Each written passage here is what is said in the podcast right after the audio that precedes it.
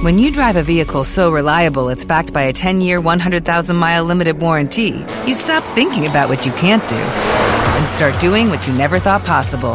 Visit your local Kia dealer today to see what you're capable of in a vehicle that inspires confidence around every corner.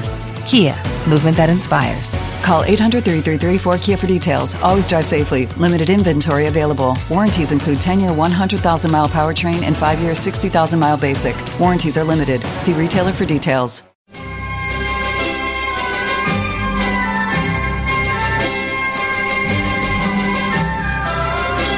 Están escuchando Libertad Constituyente.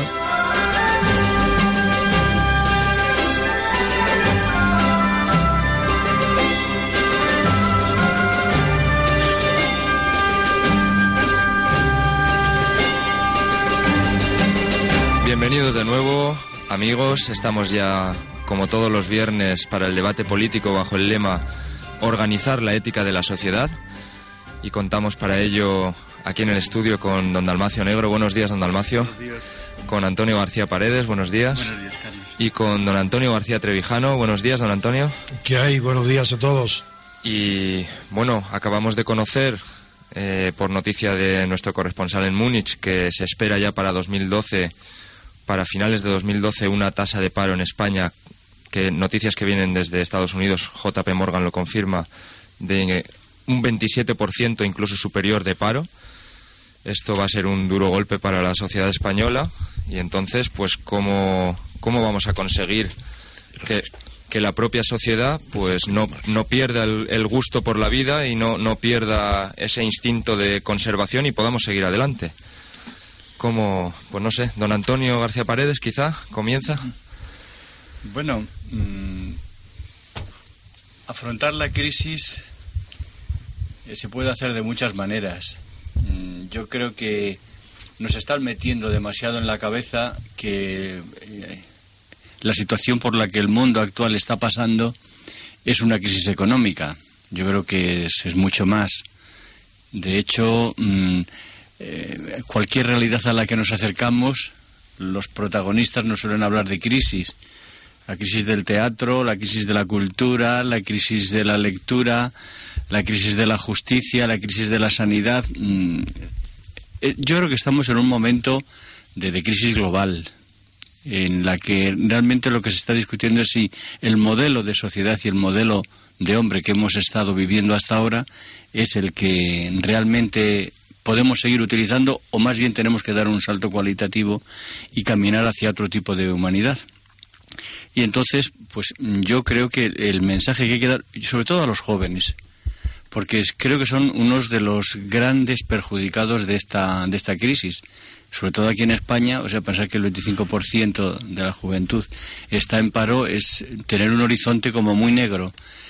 Y pretender darles la solución únicamente desde el punto de vista económico a ellos que no tienen eh, apenas eh, fuerza en ese, en ese terreno, pues claro, me, me parecería casi una, una burla o un sarcasmo. Yo pienso que desde la ética hay que buscar vías y formas para que toda esta juventud pujante, con ganas de hacer cosas, mmm, mantenga ese gusto por la vida y, trate de, salir adelante por vías que a lo mejor no son las que le están marcando los, los mayores. Precisamente, mmm, y aprovechando eh, el que Nicanor Parra, el poeta chileno, ha sido agraciado con el, el premio Cervantes, mmm, tiene él un, un, poema o unos versos que los dedica precisamente a los, a los jóvenes. Y si me permitís, os los voy a leer porque son muy breves. Adelante, claro. Dice, jóvenes, escriban lo que quieran, en el estilo que les parezca mejor. Ha pasado demasiada sangre bajo los puentes. Para seguir creyendo, creo yo, que solo se puede seguir un camino. En poesía se permite todo yo creo que es como una invitación a la creatividad de, desde los que realmente son ahora portadores de la vida, que son los jóvenes. Y yo, mm, cuando he leído estos versos de Nicanor Parra, he asimilado un poco lo que es la, esencia de la poesía, que es concentrar en la palabra bella una idea a lo mejor muy larga, pero de, dicha en dos palabras, con lo que ahora tanto utilizan los jóvenes, como en los Twitter. Sintetizan ellos eh, eh, su pensamiento en, unos, no debe decir palabras, casi signos, ¿no? Y muy concentradamente. Mm, ¿Qué diferencia hay entre el Twitter y la poesía? Yo creo que hay una realidad que es el silencio. Esta sociedad no está habituada al silencio y en el silencio está la creatividad. Entonces yo a los jóvenes, aunque parezca imposible decirlo, les invitaría a momentos de silencio cada día y que de ahí saquen ellos realmente cuál es la sociedad que quieren y que la escriban. Aprovecho este silencio para saludar a José María Fernández Isla, que ya está aquí con nosotros también. Buenos días, José María. Buenos días. Lo siento, llueve y el tráfico se solidifica. no te preocupes. Gracias. Pues con este silencio, adelante. Has dicho, la poesía esa dice una cosa para seguir creyendo. Y yo creo que lo que está ocurriendo es justamente, pues tú has invitado al silencio, pero es la falta de creencias. Una, la sociedad no existe, la sociedad es una trama de ideas, creencia, y, y se han venido abajo todas las ideas creencias del siglo X, que vienen de la Revolución Francesa, que pasan por la Revolución Soviética, que pasan por la ideología. Se han hundido las ideologías. Entonces la gente está desconcertada porque sin creencias no puede haber ni poesía ni pensamiento. La invitación al silencio eh, que haces tú, yo entiendo que es recogerse sobre sí mismo, pero ¿sobre qué si no hay creencias? Sobre la nada. Hombre, yo creo que cuando realmente te, introduces en tu interior, te descubres a ti mismo. Bueno, eh, y descubrir, descubrirse a sí mismo como hombre, como persona, mm, ya evoca mucho. Pero es el problema, justamente, que tiene la gente, porque se ha reducido a, las personas, bueno, incluso doctrinas por ahí de que el hombre es una especie de animal. Eh, Singer, etcétera, que es muy célebre y todo esto, que se, es igual al hombre con el simio, todas esas cosas. Y, yo creo que justamente uno de los problemas que, que, el otro día, ayer me parece que decíais alguno de vosotros a la hora del suicidio, el suicidio es cuando falta el suelo de las creencias, que es lo que da el sentido de la realidad. Y lo que ocurre es una pérdida absoluta de la realidad, que seguimos enquistados en, eh, mucha gente sigue enquistada, pero eso ya no funciona. Las ideas, creencias de la Revolución Francesa, como digo, de la Revolución Soviética, del marxismo, del socialismo, y yo creo eso se ha hundido. Y yo creo que ese es el problema, y el problema es que tenemos en España, quizá aquí es más acelerado lo del paro, y es que estamos en una sociedad eh, yo no diría ensimismada en el sentido de Ortega, que es un poco en el que aludes tú, ensimismada, pero en otro, en otro sentido, sino que es una sociedad aborregada, porque aquí se ha tratado de instaurar un sistema de ideas creencias contra toda tradición, contra toda, contra toda realidad, eh, absurdo. Con la instauración, la instauración se ha equivocado, creyendo, debe presentarse, parecer lo más posible una restauración, y ha hecho lo posible para que parezca una restauración. Con lo cual ha removido todo y, y entonces pues no hay, yo veo muy mal el panorama. No me extraña que haya una tasa de suicidios que aumenta en todas partes y en España también. Hombre, Dalmacio, yo lo que creo es que mm, una premisa para poder encontrarte con tu libertad y ejercerla es encontrarte contigo mismo. Y yo creo que el hombre solo se encuentra en el silencio. Sí, sí, sí estoy de acuerdo con eso. Pero un silencio... Creativo, sí. Claro, pero tiene que, que, que arraigar ese silencio en, en creencias profundas creencias sociales, no me refiero a solo creencias religiosas, aunque eso pueda tener parte de ello, eh, morales, religiosas, etcétera, eh, creencias sobre lo que es la realidad y no está perdida la realidad que hemos estado alucinados durante 35 años los españoles hasta ahora, viviendo fuera de, no ya de las posibilidades económicas, que eso es lo de menos, que es parte del problema, y que ha ocurrido en casi todo el mundo, sino fuera de la realidad misma. Estoy perplejo. No me esperaba comenzar con estas reflexiones, tanto la de Antonio como de Dalmacio, porque, en primer lugar, la de, la de, Antonio, el silencio que habla de Dalmacio, como Que estamos en silencio, dice Dalmacio. Bueno, eso es, después de tu intervención, es natural. Estamos en silencio porque no, porque, pero sin embargo tenemos mucho que decir. Eh, ¿cómo, ¿Cómo dice Dalmacio? Es que no he oído Dalmacio. ¿Qué decías? Que se tiende a no meditar. Eso es un problema típico de la cultura moderna y sobre todo acelerado, eh, que la gente vive hacia el exterior no vive hacia el, hacia el interior. Eh, lo decía ya San Agustín, hay un hombre interior y un hombre exterior. El hombre interior es el que dirige al hombre exterior. Y hoy basta ver el auge que tiene la propaganda, todo es propaganda, es llamadas al hombre exterior. Entonces el problema es cómo volver sobre, sobre uno mismo, justamente.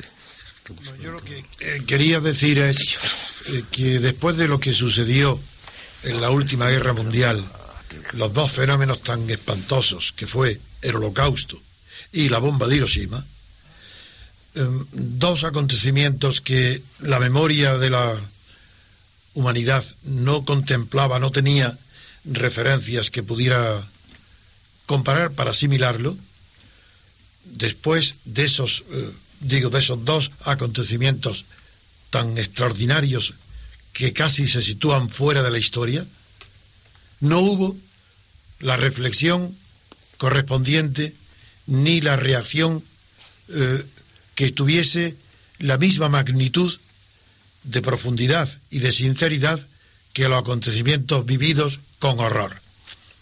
Y los filósofos se reunieron en el año 47, los grandes hombres de, de la humanidad de aquel tiempo, al final de la guerra, se reunieron convocados por la UNESCO, por la UNESCO en el año 1947 en Ginebra, en los famosos reencuentros, y hicieron completamente el ridículo, salvo Lucas y Benda, que hicieron unas reflexiones críticas de la realidad, el resto, entre los cuales estaba nuestro Ortega y Gasset, cometieron la locura, unos, como es poeta Spender, los ingleses, llegó e incluso a alabar el nacionalismo y que consideraban que había sido unas exageraciones de Hitler y Mussolini, pero que el nacionalismo no era malo.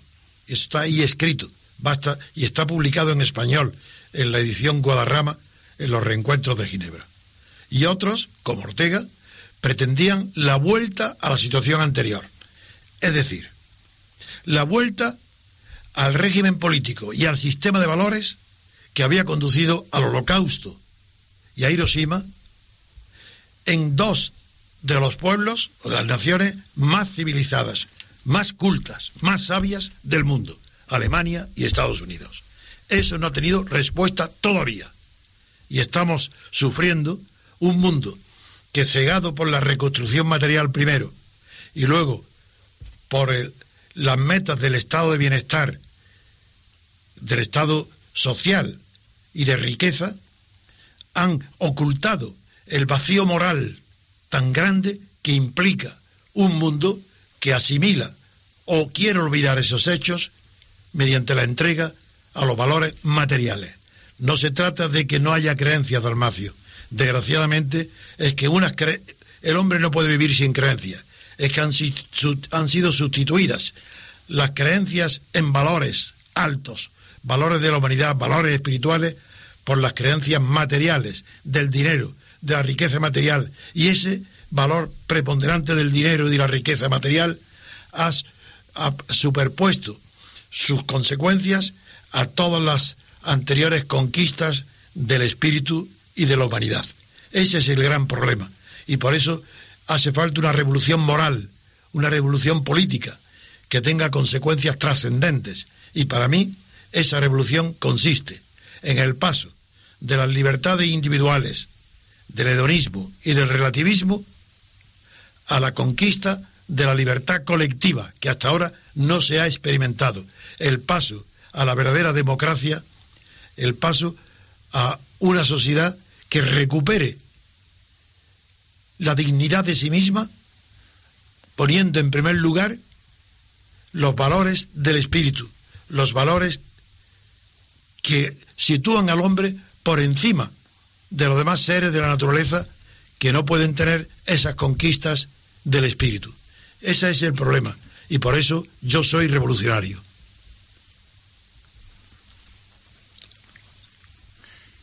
Bueno, bueno, nos has dejado, Antonio, así.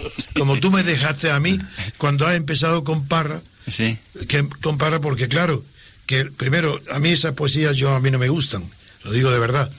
Pero claro, eso depende de cada uno porque es un sentimiento estético.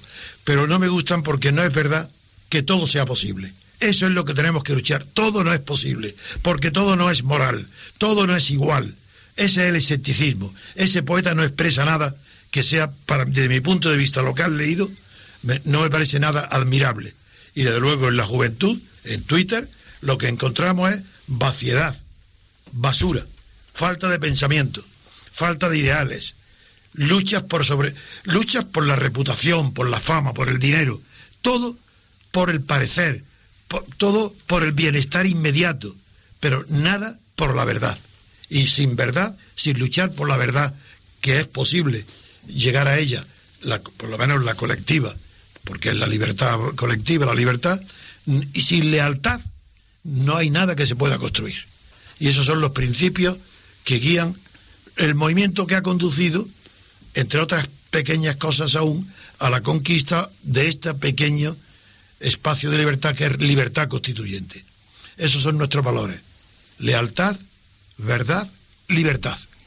Yo, diría realidad, porque la verdad es la realidad. Sin duda ninguna. realidad sin verdad ni verdad sin yo, Yo pienso lo mismo que tú, Dalmacio. Estamos de acuerdo en algo. no, hombre, no, por Dios. ¿Qué dice? Estamos de acuerdo en el 99,99% de todo, por no decir que en el 100%. A ver, Chema, que ha llegado al final y estará un poco sorprendido. No, no, estoy un poco sorprendido, estoy un poco abrumado por vuestra capacidad de articular. Pero ha sido, el que ha provocado todo esto ha sido la sinceridad y el sentimiento poético de Antonio, de, de, nuestro querido jurista. Nuestro querido jurista que lo tengo aquí, aquí al lado. Claro con los cascos puestos y directamente hablando sobre el silencio. que, es, que a mí me quedó, me quedó muy impresionado, me quedé. Porque hablar del silencio en la radio parece contradictorio, Es una especie de, de una paradoja. De contradicción.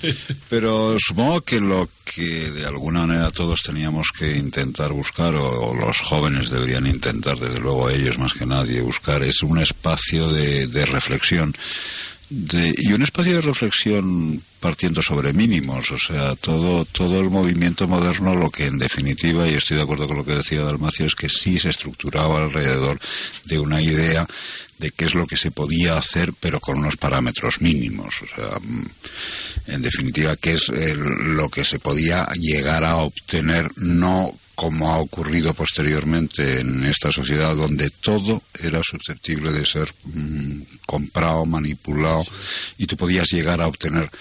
Esa es la gran falacia de la publicidad, o sea, todo era parecía fácil. Entonces yo creo que hay que volver a estructurar un, sentimiento colectivo de em, libertad eh, sin mínimos, pero sí eh, una serie de austeridad en la manera de conseguir eh, las cosas o las maneras de compartir fundamentalmente las cosas. No sé si lo estoy explicando bien. pero, pero lo, lo, que, lo que parece ya absolutamente esencial es que no podemos vivir en esta en esta sociedad totalmente vendida a los mercados y al dictado de una serie de campañas y una serie de eh, ideas que te van imponiendo y donde resulta que es más importante lo eh, accesorio que lo fundamental, porque lo fundamental ya los olvida, ya no sabes qué es lo que, de, de qué va. Entonces, en ese sentido de interiorizar, como dicen los actores, interiorizar en tu personaje social y en tu persona social e intentar buscar entre todos un, un, personaje, un, ser colectivo, que en definitiva lo que estamos hablando es de volver a ilusionar a la gente. ¿Cómo se hace eso? Me temo que no es tan, tan fácil, pero vamos. comenzaba Carlos, nuestro moderador, hablando del el gusto por la vida. Lo que ocurre que es que el concepto de vida nos lo han achicado. Hoy parece que la vida es la economía, el consumo y estamos metidos ahí en una noria de la que no sabemos salir. Y parece que es que la solución de, la, de los problemas de la crisis son la solución de los problemas económicos. Oiga usted, el ser humano, la sociedad humana, es algo más que economía. Será un factor importante, pero hace falta algo más. Y entonces, mm, para esos jóvenes que pueden estar desesperados, que, que ven su vida por delante sin una perspectiva clara, no se les puede hablar solo de economía. Hay que darles otro tipo de mensajes hay que mm, hacerles descubrir otras perspectivas de, la vida, otras caras de la vida e ilusionarlos. Claro, podrá parecer un poco utópico, decir, bueno, sí, si están intentando buscar trabajo, si se levantan por las mañanas a ver el periódico o a consultar Infojob o alguna cosa para, para eh, ver por dónde pueden encontrar un, un, una, una forma de trabajar, eh, ¿cómo le vas a hablar de poesía o de creatividad o de escritura? No, pues yo bien. creo que quizá también se puede encontrar un momento para eso. Que está muy bien lo que dice Antonio, del silencio.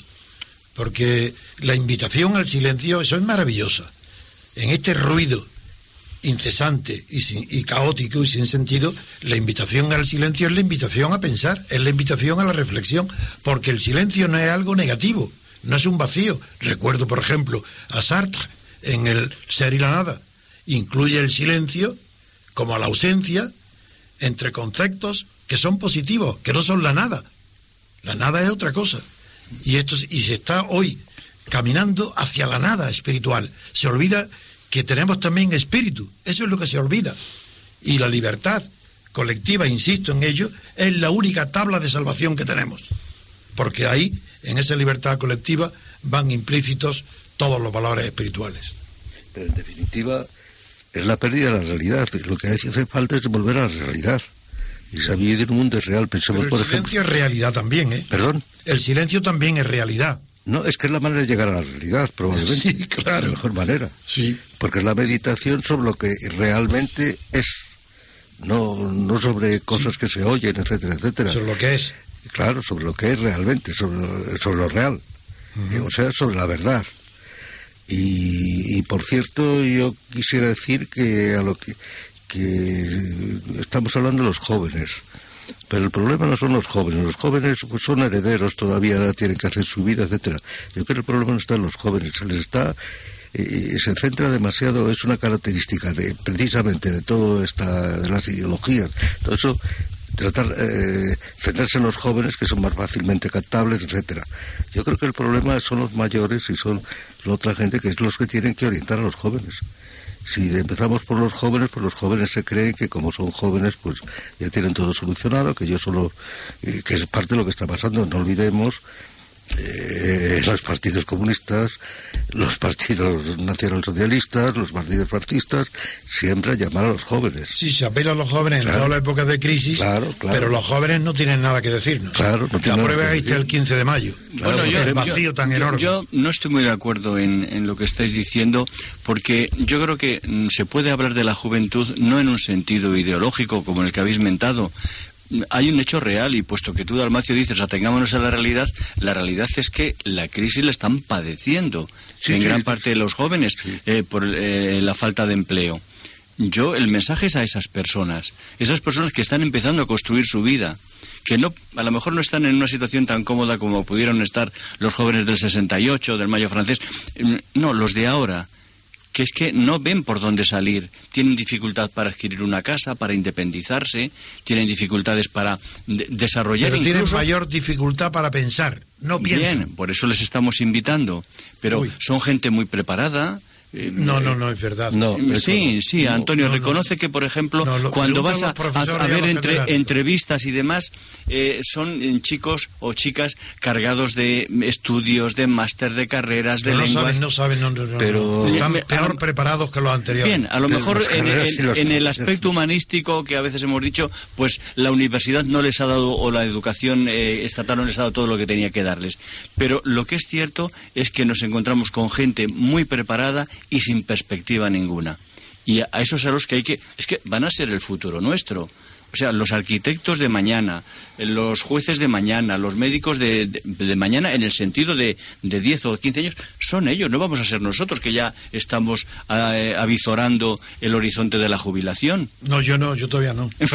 porque eres bueno, combustible. combustible es que diría una cosa sobre la preparación de los jóvenes. Yo creo que eso de la preparación es un poco discutible. También estoy de acuerdo con Antonio en eso como ha ido Antonio, a ver, bueno, con, el magistrado o con el viejo. Contigo en este caso más. Porque, por lo que yo observo, se les ha enseñado a ser astutos, a ser hábiles, porque lo que ha predominado es la ideología. La ideología, la, ideología es que lleva la sospecha. La listeza. La listeza. Entonces se les ha enseñado a ser listos, pero a pensar. No, eso no. A actuar con la inteligencia, etcétera, porque pensar es otra cosa. Pensar es pensar con la realidad.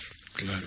Si no hay realidad, no hay pensamiento. Y sin utopías. Y por si vamos a la utopía, entonces ya la realidad, o sea, por supuesto que no existe. Eh, ahí está. O sea que. Eh, y entonces yo creo y este movimiento de millones de, de españoles y americanos y europeos que hablan de democracias deliberativas, de democracias asamblearias, como si el mundo y la historia no estuviera llena de ejemplos y de fracasos y de utópicos de ese tipo de democracia, que era posible en pueblos pequeñitos, pero en un pueblo de millones de personas, ¿cómo se puede movilizar la gente en la calle que no tiene libertad, que no saben que no tienen democracia y sin embargo están pidiendo democracia asamblearia?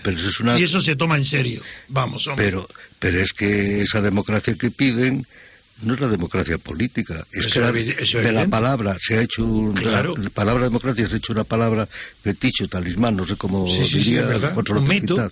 dice talismán o mito, Y, la democracia, sin saber lo que es, se toma como una religión, ha sustituido en gran parte la religión. La democracia material. Bueno, llámale como quieras. No la formal. Ya, bueno, si... Porque eso no existe. Sí, bueno, hace 20 años se contaban, me parece que 700 definiciones de democracia, ahora serán 100.000 o 200.000.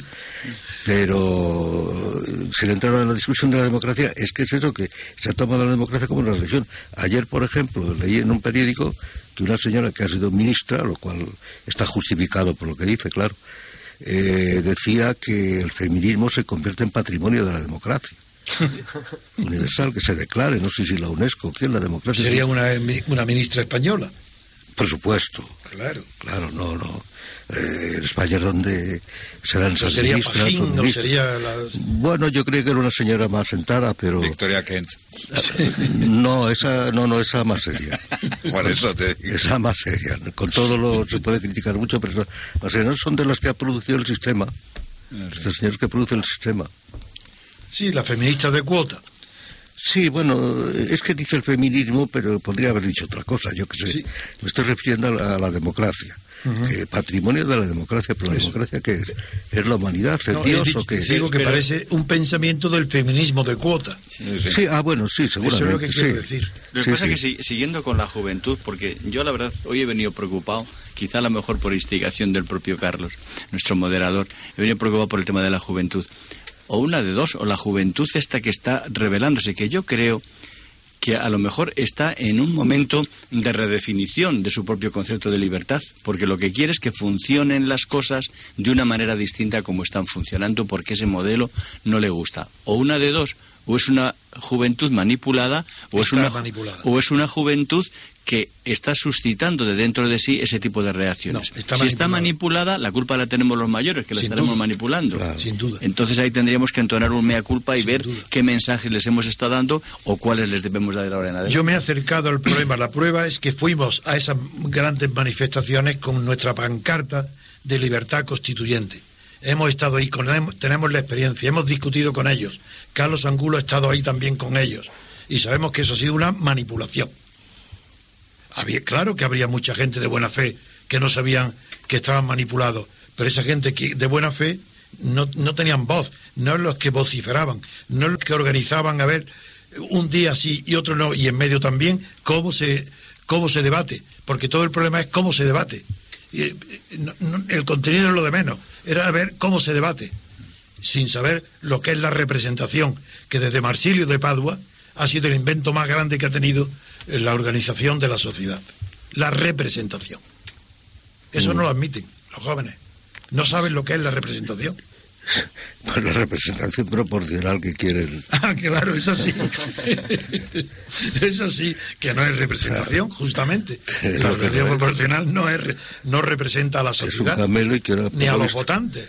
Y que ahora, por lo visto, la provincia de Madrid quiere modificar el sistema representativo. Bueno, ya habéis visto que ya, ya está comprobado por todos lados los cómputos que han virlado en, la noticia, en los resultados un millón y medio de abstención que hay más decir, la suma de los, de los votantes más la suma de los abstencionistas declarados oficialmente por el gobierno es un millón y medio menos de las cifras del censo oficiales.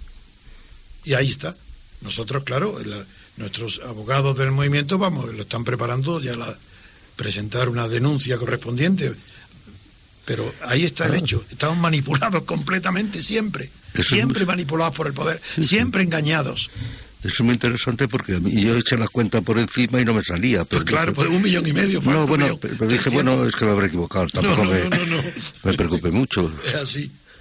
No, no, que la abstención ha sido superior al, aproximadamente el 32%, una tercera parte de la población. Es que hemos llegado a un punto que ya no se puede fiar uno ni, de del, ni del gobierno. Vamos, eso nunca. Eso menos que nadie. Sobre todo del gobierno. bueno, jamás. Hoy habéis amanecido muy escépticos, ¿eh? no, creemos en la libertad. Que es 2 de diciembre y ya huele a turrón. Ah, Yo creo que hay que empezar a levantar un poco el ánimo, ¿no? Y el gusto por la vida, aunque esté a veces complicada. Bien, de acuerdo, sigamos. Yo, fíjate, una cosa que a lo mejor pensáis que es una butada, pero mm, tratando de, dar fórmulas y recetas para, para, salir de la crisis, yo cuando hace poco leí el, informe este de los inspectores de Hacienda, de, la gran evasión de capitales que se está produciendo por las grandes fortunas. En Grecia y en todas partes. No, no, y aquí en, España, aquí esto era en España. Eh, digo, bueno, bueno, claro, en España y yo creo que en el continente no tenemos esa tradición de filantropía que, por ejemplo, tenían eh, o tienen en Estados Unidos, quizá por influencia del pensamiento protestante. Y digo, ¿no será posible estimular a esta gente a que se lancen en una carrera de competitividad, a ver quién de ellos es capaz de hacer una gran donación o, hacer una fundación o fundar una ONG para apoyar pues a los parados o a los que están siendo perjudicados por la crisis. Justo. inventaríamos hasta un Nobel de la filantropía, ¿no? Pero ¿quién lo administra eso? ¿Dónde está la persona, el grupo de personas honestas que puedan administrar eso. Te digo una cosa, Antonio. Ah, para mí el problema es que los, eh, los eh, ricos den el paso hacia la filantropía. Lo, de la administración luego lo pensamos. Pues pero, lo más difícil es lo otro. Que dé el rico un paso hacia la filantropía, vuelvo a la metáfora del, del ojo, la aguja y el cabello. Eh, Antonio, te voy a mandar. Justamente ha habido una disputa en Alemania desde 1909 en torno a esa cuestión suscitada por Peter Sloterdijk, que, que claro, el sistema no lo admitió. Te voy a, os voy a mandar unos artículos, uno ya está publicado y traducido y otro que acaba de, acabamos de traducir. ¿Dónde están? ¿En un libro o en Te lo voy a mandar. No, no, son las eh, si quieres puedes verlo. Bueno, yo te los, yo os lo mando y puedes verlo en el original alemán si quieres. son las traducciones. Ya no tengo ese conocimiento para verlo en alemán. Es igual, están traducidos por mi hija y los revisores. Ah, muy bien. Te los voy a mandar, que es muy interesante eso, que, que habla de la donación, de la gratuidad, en definitiva volver a las contribuciones lo que está proponiendo. Y eso ha suscitado, claro, toda la socialdemocracia se la echa encima. Y Peter Lothar dije, no se calla ante nadie, pues ha contestado adecuadamente en un segundo artículo. Ya os lo mandaré que es muy interesante, porque eso que dice Antonio es muy, muy interesante. De acuerdo. Y, eso, pero lo que pasa es que eh, ha mencionado Estados Unidos, pero en Estados Unidos hay una sociedad civil muy fuerte. Eso, claro, es muy fuerte. Y entonces, pues la gente que tiene, pues, eh, el norteamericano, dígase lo que se quiera, aunque ahora está muy, muy bastardeado por la socialdemocracia que entraba allí, eh, es generoso. esa es la realidad. El protestante católico me da lo mismo. Tiende a ser generoso. Pero aquí es que eh, ¿quién puede ser generoso? Si, un, si cualquiera que quiera hacer un negocio tiene que pasar por mil ventanillas y, y estar bien con, con, la gente. Pues la gente, el que puede se lleva el, el dinero, y lo mismo en toda Europa. ¿no? Es que tienen distinta educación, Claro, porque los pueblos son que en realidad somos iguales. Es Claro. que allí hay otra educación distinta. Otra educación debi- debido a que allí no hay Estado, aquí el Estado impera desde la monarquía absoluta, Tiene, absolutamente. tiene un peso diferente. tiene un peso diferente. Y entonces está acostumbrado, bueno, pues a eso, escaquearse el que puede, ¿no? Y aquí desde Bismarck Claro. no se piensa más que el Estado arregle todo. Claro, exactamente.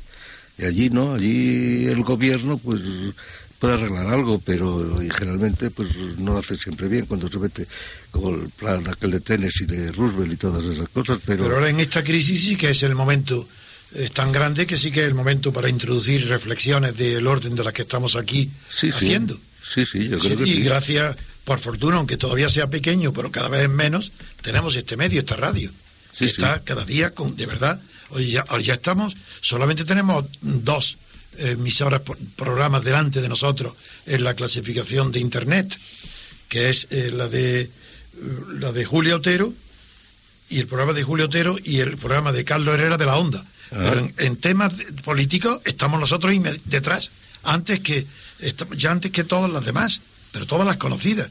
Claro que solamente en Internet, pero por algo se empieza. Ya, ya tenemos un territorio en Internet, en radio y audiciones, donde tenemos ya la hegemonía y vamos a pasar al primer puesto antes de un mes. A la- al, al ritmo que vamos, antes de un mes, somos los primeros. Año nuevo, vida nueva. ¿Cómo? A ver si es verdad. Año nuevo, vida nueva. No entiendo. Que año nuevo, vida nueva. Ah, ah, año, sí. Has dicho dentro de un mes. Sí, Estamos aproximadamente sí. Al, al entrar el año, creo que estaremos en el ranking de Evox, estaremos los primeros. Bueno, Bueno, no- nos quedan apenas dos minutos de debate. Y yo me pregunto, y a, vosotros, que por algo será. Será porque estamos diciendo cosas que nadie dice. ¿Por qué razón vamos a estar los primeros? Si hace un mes y medio y no tenemos recursos materiales. Lo que aquí estamos diciendo son valores morales y espirituales. Por algo será. Ofrecer una voz distinta, que es una. También eh, no deja de ser una sorpresa, ¿eh? o sea, porque lo que estábamos absolutamente todos acostumbrados es una radio absolutamente plana, de encefalograma plano, todo el mundo diciendo absolutamente lo mismo, podías cambiar de, de sintonía. Bueno, bien. hablando lo mismo que la economía, en definitiva. De acuerdo, de Yo acuerdo. diría, no. yo diría que, que es que el- esta versión eh, de libertad constituyente trata es una, ver- una llamada a la realidad. Sí, yo creo eso. Que, que es que todo el mundo habla de, no sé, no sé, de cosas evanescentes más o menos, sí se ha dicho esto. Sí, de fútbol, de de realidades deporte. virtuales. Bueno, sí, eso está bien, es parte de la realidad, pero pero no, no lo que es la realidad en sí mismo. Que, el, el fútbol y los deportes son distracciones. De, la realidad verdadera, De, de profunda. la realidad, que distracciones legítimas además. También Claro, hay que claro, decir claro. las cosas. Porque la gente tiene que distraerse, no se puede estar pensando siempre en la No tiene realidad. derecho al espectáculo. sí. Claro, eh, pero es el atenerse a la realidad, que yo creo que es lo fundamental, y Europa y el mundo occidental está fuera de la realidad hace mucho tiempo, y los españoles ni que se tiene. Lo que ocurre, Dalmacio, yo cuando te oigo hablar de, de volver a la realidad, claro, la realidad tiene mucho de real, de objetivo, pero también tiene parte de subjetivo, Claro, que es claro, la, claro, la visión claro. que tú tienes sobre eso. Y Claro, claro. no me resisto a, a citar un- un- una noticia de, de estos últimos días que rompe un poco nuestra idea de la realidad de siempre. Nosotros siempre hemos oído, por ejemplo, que el agua se congela a cero grados de sí. temperatura. Y sin embargo, ha habido un estudio publicado en Nature Yo leído. que, se eh, que parece ser que el agua puede mantenerse líquida hasta los 48 grados bajo, bajo cero. cero, sí. Sí. Yo he leído, sí. Sí, la hipercongelación ¿Eh? ocurre a ¿Eh? partir de los 48 grados ¿Eh? bajo cero, que es total. Sí. Anterior hay una solo una parte de moléculas que están congeladas. Claro, lo cual digo, hombre, si nos cambian tanto nuestra realidad aprendida, ¿qué otros aspectos de la realidad no habrá que Bueno, será posible modularlos? Cuidado, pero es que ahí interviene el sentido común. Y el sentido común, a la gente el agua se hiela a los Cero a los grados. cero grados. Y además la gente ni piensa si son cero grados o no cero grados. Normalmente no lo pensamos. Si yo veo agua calculada, pues sí, como he estudiado el bachillerato y tal, pues, pues, pienso que es cero grados. Pero si no, lo que digo, el agua se ha congelado. ¿Por qué? Porque hace frío. Bueno, se nos ha terminado el tiempo, tenemos que decir Qué adiós. pena, siempre. Gracias, don Antonio García Paredes. Gracias. Gracias, José María. Carlos, gracias. Gracias, don Dalmacio. Muchas gracias. Y gracias, don Antonio, como siempre. Hasta pronto, amigos. Tenemos que cerrar aquí el debate, pero en un minuto estamos aquí ya con el debate de economía y Juan Carlos Barba. De 8 a 10 y media de la mañana, Libertad Constituyente. When you drive a vehicle so reliable it's backed by a 10 year, 100,000 mile limited warranty, you stop thinking about what you can't do and start doing what you never thought possible. Visit your local Kia dealer today to see what you're capable of in a vehicle that inspires confidence around every corner. Kia, movement that inspires. Call 800 333 4KIA for details. Always drive safely. Limited inventory available. Warranties include 10 year 100,000 mile powertrain and 5 year 60,000 mile basic. Warranties are limited. See retailer for details.